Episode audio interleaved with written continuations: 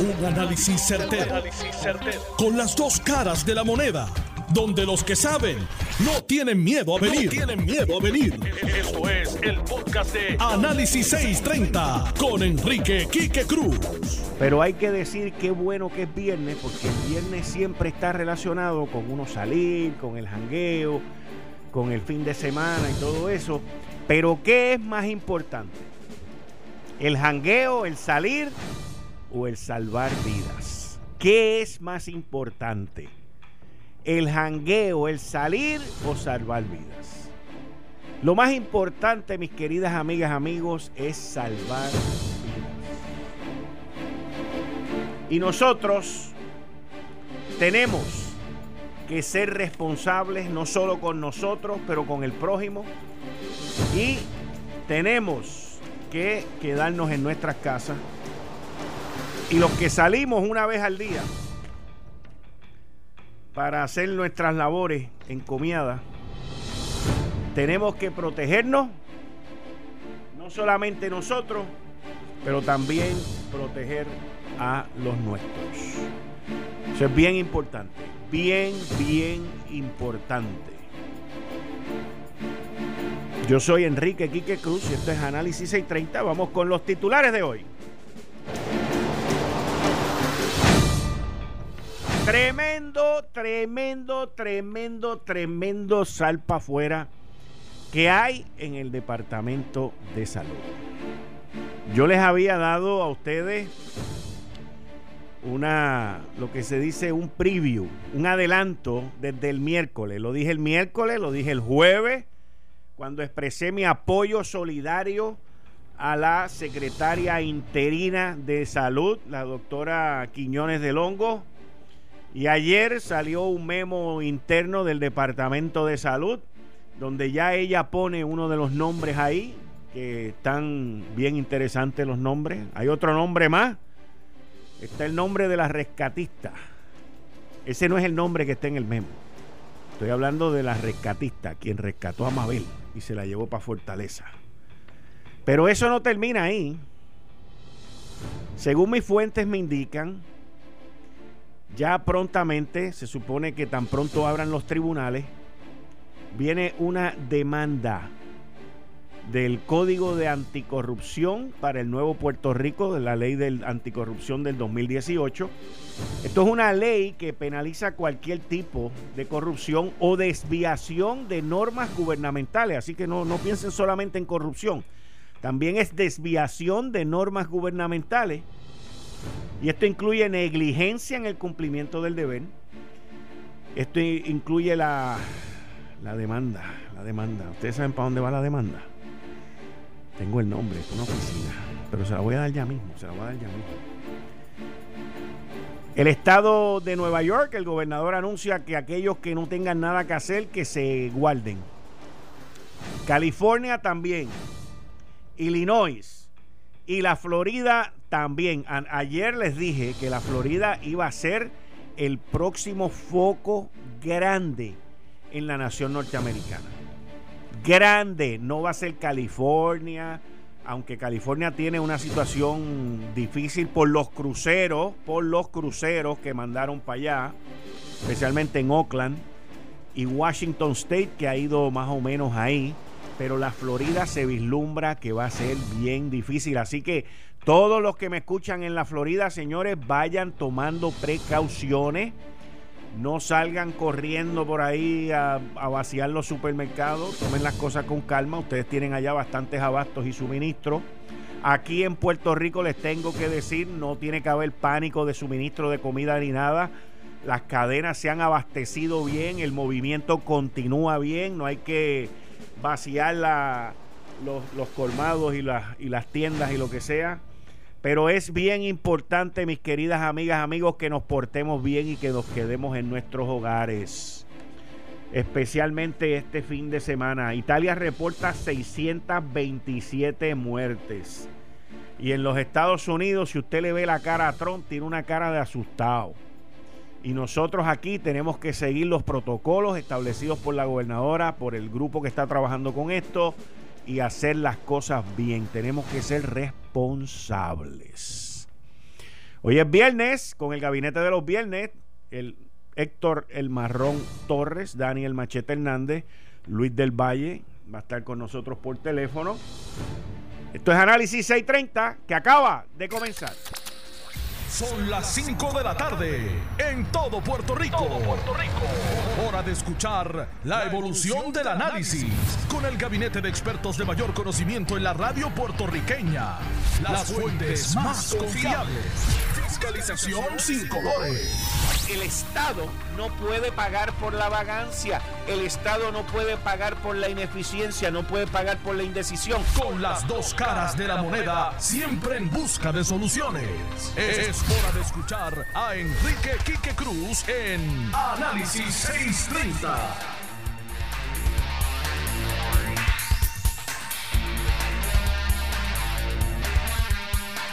5 y 5 de la tarde de hoy, viernes 20 de marzo del 2020. Tú estás escuchando Análisis 630. Yo soy Enrique Quique Cruz y estoy aquí de lunes a viernes de 5 a 7. Si estás en el área metro, saludos a los que me escuchan desde Ponce. Si estás en el área metro, me puedes escuchar en la banda FM por el 94.3 FM en tu radio. También a los que me escuchan desde Guayama, un saludito ahí cariñoso a todos aquellos que me escuchan de Guayama. Miren, eh, primero, el primer tema tiene que ver con el Departamento de Salud y las situaciones que están ocurriendo ahí desde hace tiempo y que la doctora secretaria interina de salud, la doctora Quiñones de Longo, entró y rompió con todos los esquemas que habían ahí antes muy correctamente. Y hay que ver si la gobernadora Wanda Vázquez va a continuar el apoyo a ella para que continúe ella limpiando la casa en el Departamento de Salud. Pero el problema no es lo que haga la doctora Longo únicamente. El problema es que este memo con fecha de ayer, eh, donde removieron como chief of staff, es lo normal. La posición de chief of staff es una posición de jefe de gabinete eh, del secretario de salud y, y es una posición completamente de confianza, de confianza. Y la persona que fue removida, pues se suponía que fuese para otra dependencia porque estaba ahí en destaque. Sin embargo, vino una rescatista y se la llevó para la fortaleza. Y el problema que esto crea es que le van a hacer la vida imposible a la secretaria interina o al que esté de ahí en adelante, a menos que sea del combo. La secretaria interina, Concepción Quiñones de Longo, la doctora Concepción Quiñones de Longo, eh, emite este memorando, pero la parte más importante del memorando no es a quién remueven, es que ella ya prevé, ella ya prevé que los contratos grandes, que las compras grandes que se van a hacer en el Departamento de Salud las van a tratar de hacer de otro sitio.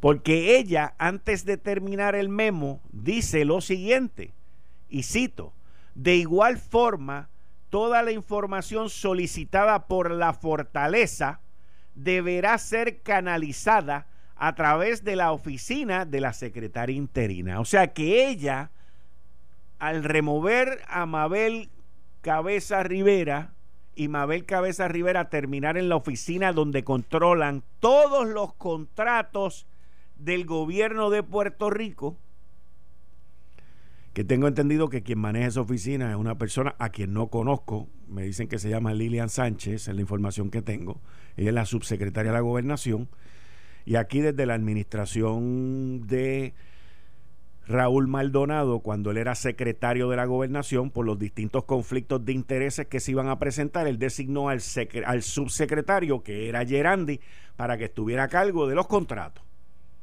Y eso todavía continúa hoy así. El subsecretario y en este caso la subsecretaria son los que controlan todos los contratos en Puerto Rico.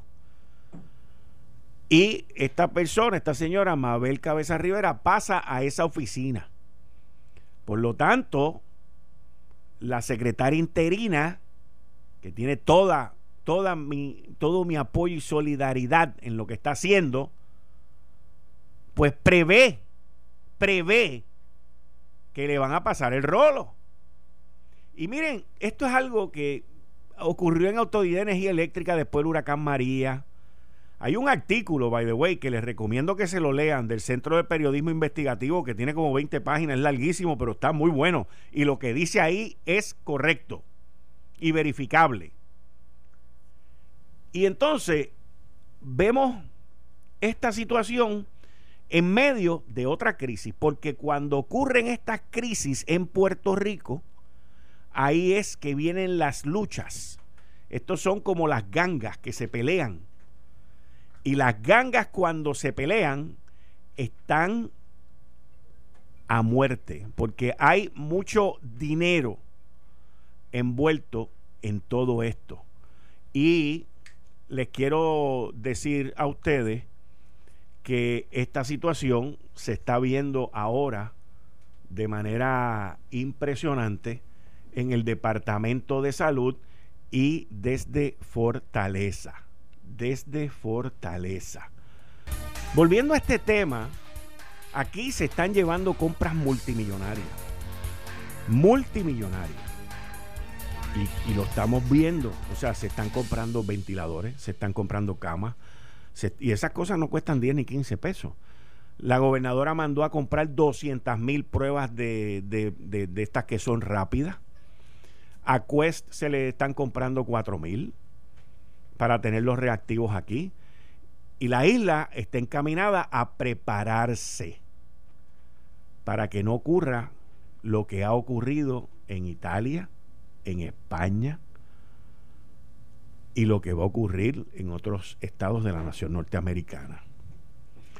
Pero con tanto dinero corriendo y con tanto dinero que está aprobando el Congreso y tanto dinero que va a entrar, muy parecido a lo del huracán María, pues miren, los maleteros y las maleteritas están pero al palo. Y ese es el problema de la concentración de los contratos del gobierno en una sola persona. Y eso no es solamente en esta administración. Así fue con Ricardo Rosselló, así fue en las administraciones pasadas, tanto populares como PNP. Usualmente es el secretario de la gobernación el que tiene esa responsabilidad, que yo entiendo que es demasiada para una persona. Y cuando Raúl Maldonado entró como secretario de Hacienda, que fue lo que les dije ahorita, pues ante una situación de conflicto de interés, pues él eh, designó a Gerandi como la persona que se iba a encargar de, de, esos, de todos los contratos. Mucho billete, señores, mucho cabildero cobrando comisiones. Y el problema que yo tengo con esto es la necesidad del pueblo. Aquí estamos hablando de vidas. Aquí estamos hablando de salvar vidas, de evitar muertes. Y hay serpientes, culebra. Aquí hay de todo lo feroz de la jungla y del océano pendiente para hacer un billete. Oiga, que con eso no hay nada malo. Lo que está malo es que los que son jefes de agencia, que son los que tienen la responsabilidad, como en este caso la secretaria de salud, el de transportación y obras públicas, el de vivienda y otras dependencias gubernamentales, pues le pasen el rolo como pasó en la administración del renunciante Rosselló, y ustedes saben quiénes eran los que estaban envueltos en eso, que para mí todavía no se han ido, al contrario, están vivos y coleando, y ya están de vuelta. Imagínense, porque ustedes no, no, no, no piensan en esto, pero esto ocurre. O sea, en medio de esto, ustedes, se están preguntando, pero ¿cómo es posible? Eso no puede ser, sí, es posible y está ocurriendo. Y va a ocurrir, porque ya ocurrió una vez durante el después del huracán María y después del huracán María no estábamos en primaria. Y después del huracán María no estábamos camino a una elección. Y estamos hablando de una primaria, de una elección donde no hay chavo. Y hay que buscar billete. Y la gente el día a día no piensa en eso, porque nuestra concentración debe estar en quedarnos en nuestras casas, en, en cumplir con esto, en no contagiarnos el mantenernos saludables y esperar a que esto pase. Pero mientras eso está ocurriendo, usted no va a creer esto, pero cuando la secretaria interina de salud eh, saca un memo así, no es porque esta señora este, vio en una bola de cristal o alguien le dijo lo que iba a pasar. Es que ella sabe lo que ha pasado, ella no va a permitir que continúe ocurriendo y ella no va a dejar que eso sea como era antes. Y hay que darle a esta señora todo el apoyo, toda la solidaridad para que continúe haciendo su trabajo y que no vengamos con un cambio en estos días o prontamente para que se puedan abrir las compuertas y los maleteros y las maleteritas hagan lo que les dé la gana con eso y las cosas terminen de otra manera. Tal y como dice ese memorando, de igual forma, toda información solicitada por la fortaleza, y eso incluye la gobernadora, deberá ser canalizada a través de la oficina de la secretaria de salud. ¿Y a quién ella le dirige este memo? Se lo dirige a los secretarios auxiliares, a los directores regionales, a los directores de programa, a los directores de oficina y a los administradores de hospitales. Ahí lo tienen. Usted no lo puede creer. Créalo. Porque ese es Puerto Rico. Ese es Puerto Rico. Y así es como se hacen las cosas aquí. Por otro lado, existe la oficina de reglamentación y certificación de profesionales de la salud. Y dentro de todo eso está la Junta de Farmacia y está también el Tribunal Examinador de Médicos. Pues mis fuentes me han indicado que le van a meter una demanda y que van a ir con unas acciones legales, civiles, civiles, donde van, donde van a invocar una serie de leyes en Puerto Rico por una supuesta y alegadamente cantidad enorme de irregularidades que han ocurrido en esa oficina. Y tan pronto ese documento esté presentado en las Cortes de Puerto Rico, que están cerradas, pues nosotros aquí vamos a tener la primicia que ya la tenemos, y vamos a darle los detalles de todo lo que va a ocurrir con los nombres y los apellidos. Pero volvemos a lo mismo. Aquí en el gobierno, y esto yo lo he visto mucho en muchas administraciones, populares y PNP, hay gente que le dan un puesto, un puesto de poder. Y esa persona de momento se cree que es dueña de eso. No, no, no logra entender que está ahí en una función temporera, en una función prestada, donde el pueblo de Puerto Rico le deposita la confianza en ese cargo. ¿Ok? Y entonces, esa, esa gente, de momento, se marean y el oxígeno no le llega a la cabeza. Y entonces pierden la perspectiva completa de por qué es que están ahí. Y entonces entran en una transición mental y psicológica de que entonces la posición es de ellos y de que ellos se la ganaron y de que ellos se la merecen y de que ellos son los cheches de la película y pueden hacer lo que les dé la gana en esa posición. Y ahí es donde se estrellan. Y eso yo lo he visto tan y tan... Y que, que quede claro. También ocurre en la empresa privada. También ocurre en la empresa privada. Porque ocurre en cualquier sitio. Pero en el gobierno se ve más porque está más a la luz pública, porque son fondos públicos, porque son responsabilidades públicas y porque el pueblo de Puerto Rico deposita la confianza en esas personas para que hagan lo correcto, no para que se sirvan de lo correcto. Y el poder, mis queridas amigas, amigos, coge a la gente y los transforma, pero los transforma de una manera que usted no tiene idea. Usted no tiene idea. Y eso es lo que pasó en el Departamento de Salud antes de que entrara la doctora Concepción Quiñones del Hongo. Y eso es lo que pasó en energía eléctrica durante el huracán María y después del huracán María. Y eso es lo que ha pasado en Fortaleza anteriormente. Y eso es lo que ha pasado en otras dependencias gubernamentales. Y después se forman estos repelperos, se llevan a la gente a arrestar. Miren, mire por ejemplo lo que pasó en ACES, en la tarjetita vital. E, es exactamente lo mismo que les estoy diciendo. Es lo mismo que les estoy diciendo. Y vuelvo y les recomiendo ese artículo del Centro de Periodismo Investigativo. Sé que uno de los autores fue Omaya Sosa, hay otra persona más que lo escribió también, me excusa, pero me acuerdo de Omaya porque la conozco de hace muchos años. Y ese, ese reportaje que tiene, es larguísimo, by the way, pero tiene una cantidad de información investigada por ellos, corroborada por ellos, que es excelente. Es todo lo que hemos analizado aquí, todo lo que hemos, pero ahí plasmado con la prueba, nombres, apellidos, todo lo que han hecho. Así que los felicito. De verdad que los felicito porque es una joya. Es una joya de reportaje lo que han hecho. Volviendo al tema que nos incumbe, que es el guardarnos en nuestras casas. Miren, la gobernadora Wanda Vázquez Garcet, y yo lo dije en la columna que salió ayer en el periódico El Nuevo Día, que estamos en una guerra con un enemigo invisible. Y la gobernadora lo que tiene son datos. Tiene datos que son estimados.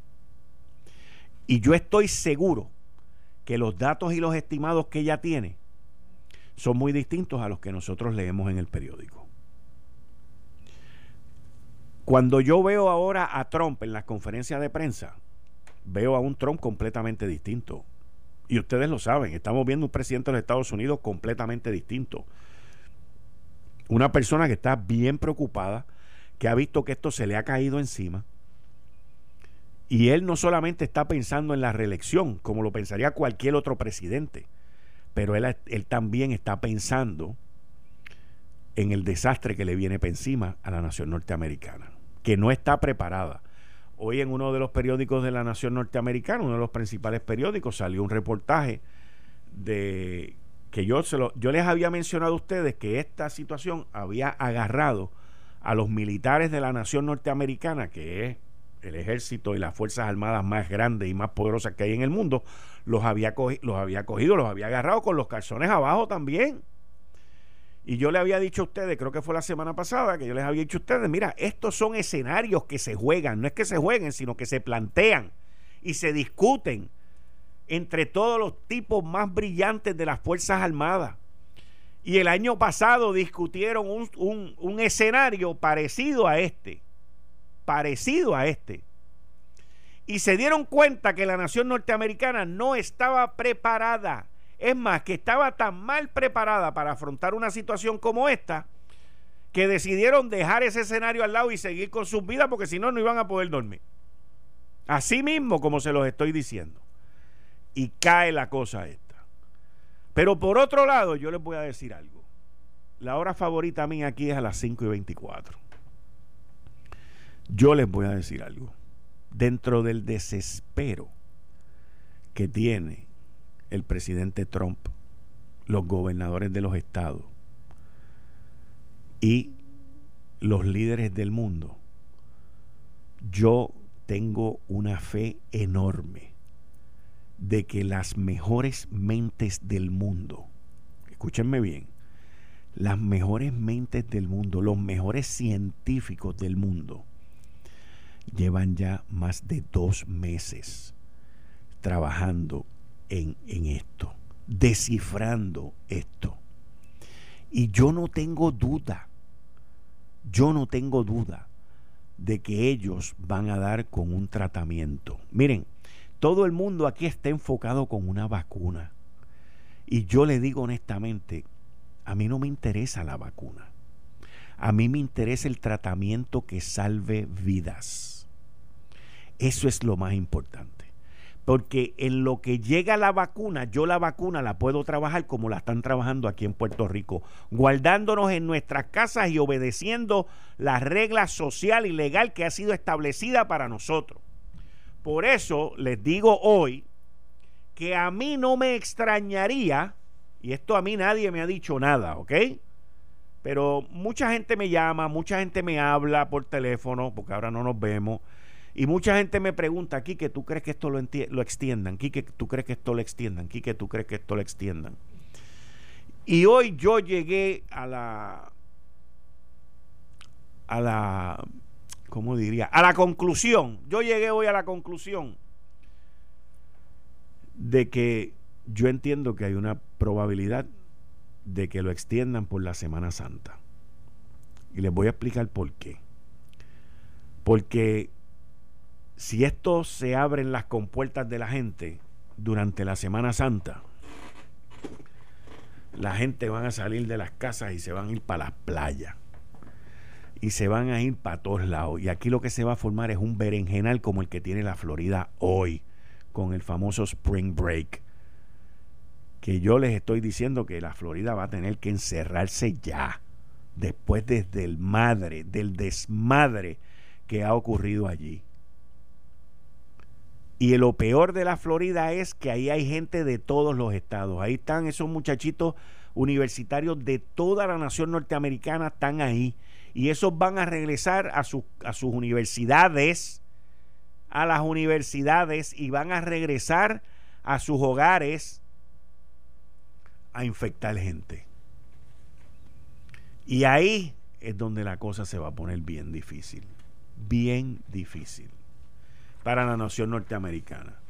Por eso les pido que respetemos el orden social impuesto sobre nosotros, que seamos comedidos, que no seamos irresponsables, que nos aguantemos un poco, que inclusive si, si se expande un poco más, lo tomemos por el bien de todos nosotros y del futuro porque es mejor un poquito de dolor encerrado y de aburrimiento encerrado ahora que después tener que lamentar, porque miren lo que ha ocurrido en Italia, no pueden ni enterrar a los muertos. ¿Ustedes se acuerdan de lo que ocurrió aquí en María, que no se podían enterrar a los muertos? Pues aquí podemos caer en eso. Y no le estoy metiendo miedo a nadie ni nada. Cada cual asuma su responsabilidad. Pero si eres irresponsable, no me infectes a mí. No me infectes a mí. Voy a una pausa y regreso inmediatamente con ustedes aquí en Análisis 630. Yo soy Enrique Quique Cruz, estoy aquí de lunes a viernes de 5 a 7. Regreso en breve. Eh, estás escuchando el podcast de Noti1. Análisis 630 con Enrique Quique Cruz. Les recuerdo, les recuerdo que esto ya es cuestión de, de días. Esto ya es cuestión de días y les digo que los ojos están puestos en la Oficina de Reglamentación y Certificación de Profesionales de la Salud, la Junta de Farmacia y el Tribunal Examinador de Médicos. Con esto le doy la bienvenida, como todos los lunes y los viernes, a Héctor El Marrón Torres. Saludos, Quique. A ti y a la gente que nos escucha, como siempre, un placer. Aquí en este viernes, nada de social. Nada de social. Nada de social. Parece un domingo, pero es viernes. ¿Cómo, cómo a ti te ha tocado esto? ¿Cómo, ah, cómo, tú has tocado esto? Pues imagínate. Como, ¿Pero estás siendo obediente? ¿Quién? ¿Tú? Pues yo tengo un problema de rebeldía innata. No, yo sé que tú tienes un problema de rebeldía, pero, te estoy preguntando. No, yo trato, trato. Porque, trato, trato, tienes cara, tienes cara como, que, como que has obedecido bastante. Sí, de sí. De verdad que sí. Yo por lo menos a las nueve de la noche estoy en casa. eso no es. Así que más allá de eso, prefiero no comentar esa parte. Entrarle en especificidad debe. Está bien. Pero sí, pero la ley siempre hay que cumplirla. Hay que cumplirla. Yo creo que es para beneficio de todos. Lo más preocupante de esto es la carta. Lo más preocupante de esto es el, el, el que nosotros exponemos a nuestros familiares. O sea, esa es la parte más, claro. más eh, de alto riesgo en, en esta situación.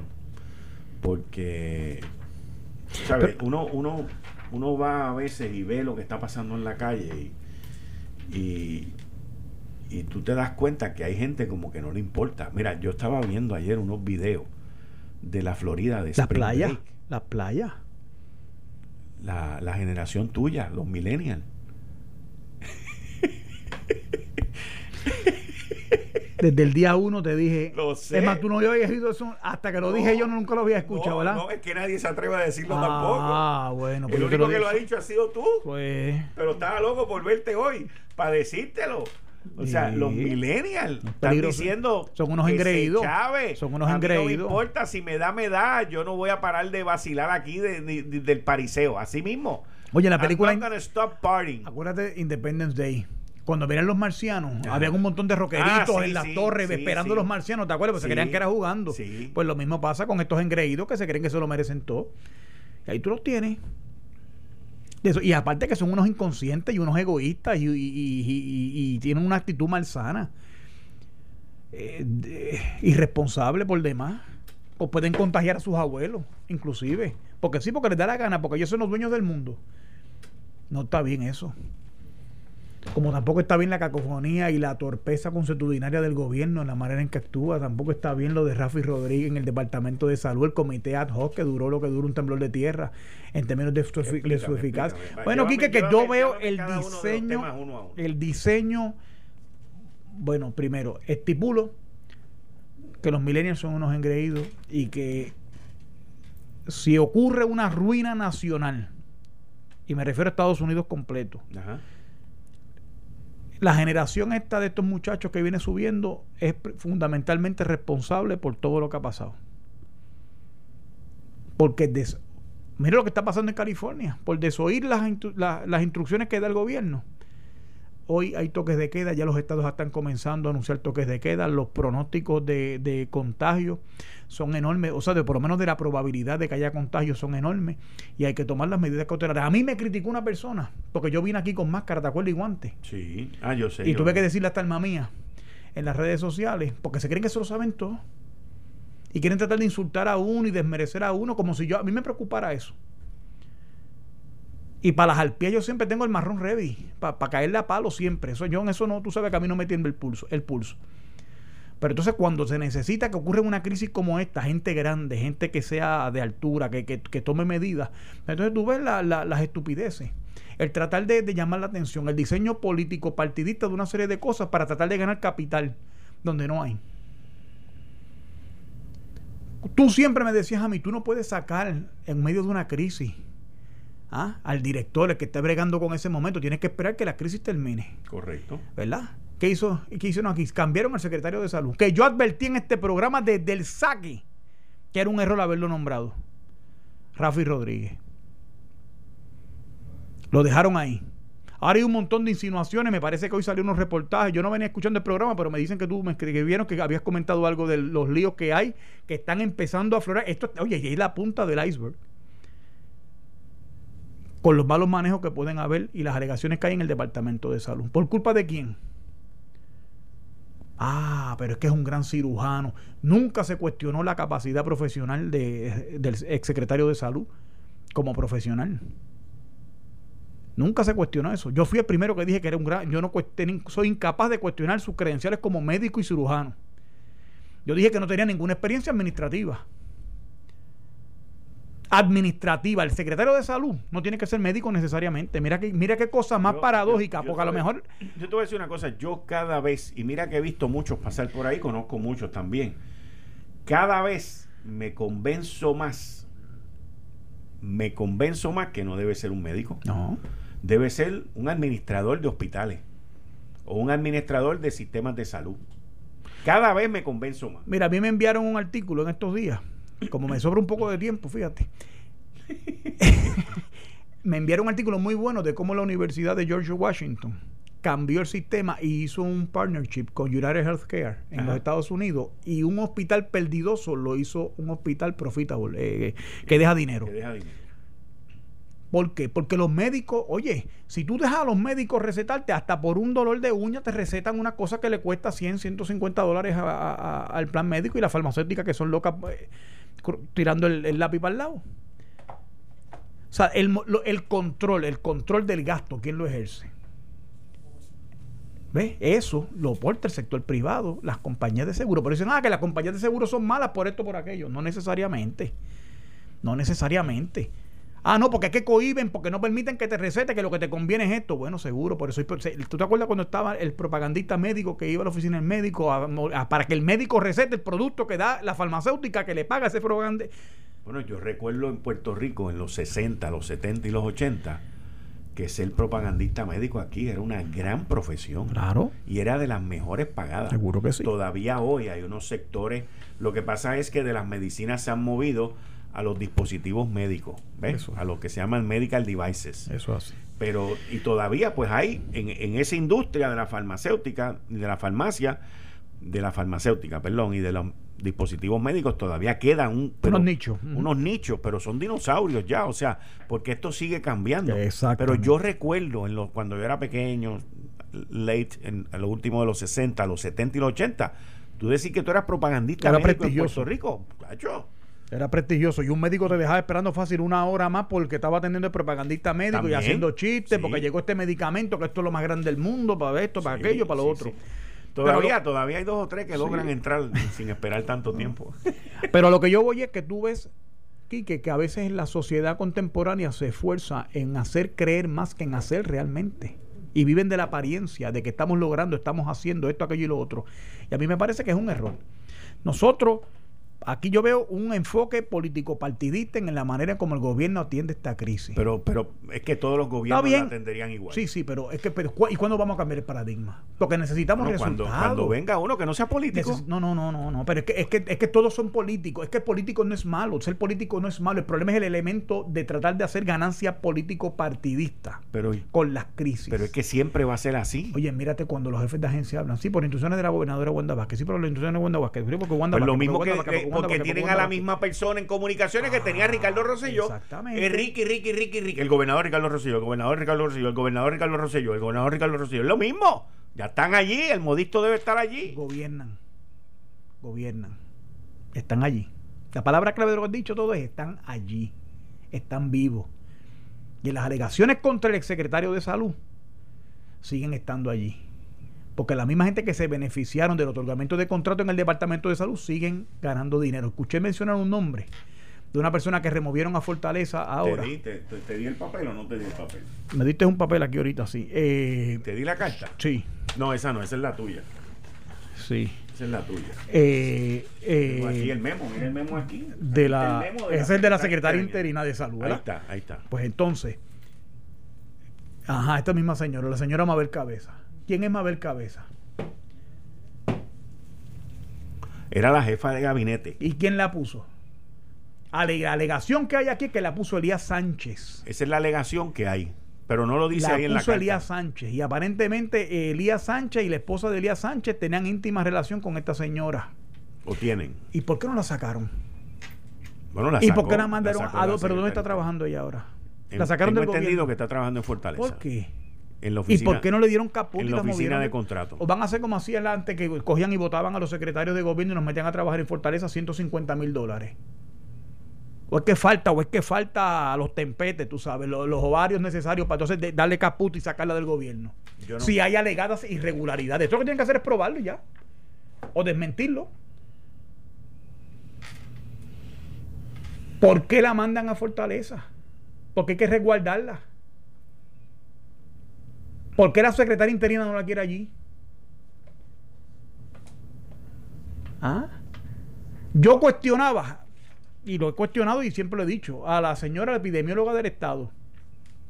Hoy por poco me, voy de hecho cuando veo que, oye, aparentemente lo que tiene es un curso de epidemiología, tampoco tiene los credenciales necesarios para tú, pero claro, los populares tienen una veterinaria y ahora tenemos a una que tiene un curso ahí de eso de epidemióloga, pero entonces le, llamamos, le damos el título epidemióloga del Estado. Epidemiólogo, un nombre pomposo, bonito, que tú dices, wow. Entonces, oye, los credenciales académicos de esta gente y profesionales deben ser peposos para aguantar el título este, ¿verdad? ¿Qué sabe esa señora de realmente? todavía yo no sé si se... Todavía la información es tan confusa porque si tú no tienes síntomas, no se sabe si hay que hacerte la Ese prueba. es el problema. Entonces, entonces que hay que que- esperar. Si la enfermedad es asintomática por 15 días, entonces si yo, a lo mejor yo soy un portador y no lo sé. Entonces, no me vas a hacer la prueba a mí, me vas a negar. Me dicen que hay médicos negando la prueba, evitando dar la prueba hasta el último momento. Esto fue el podcast de Notiuno. Análisis 630 con Enrique Quique Cruz. Dale play a tu podcast favorito a través de Apple Podcasts, Spotify, Google Podcasts, Stitcher y notiuno.com.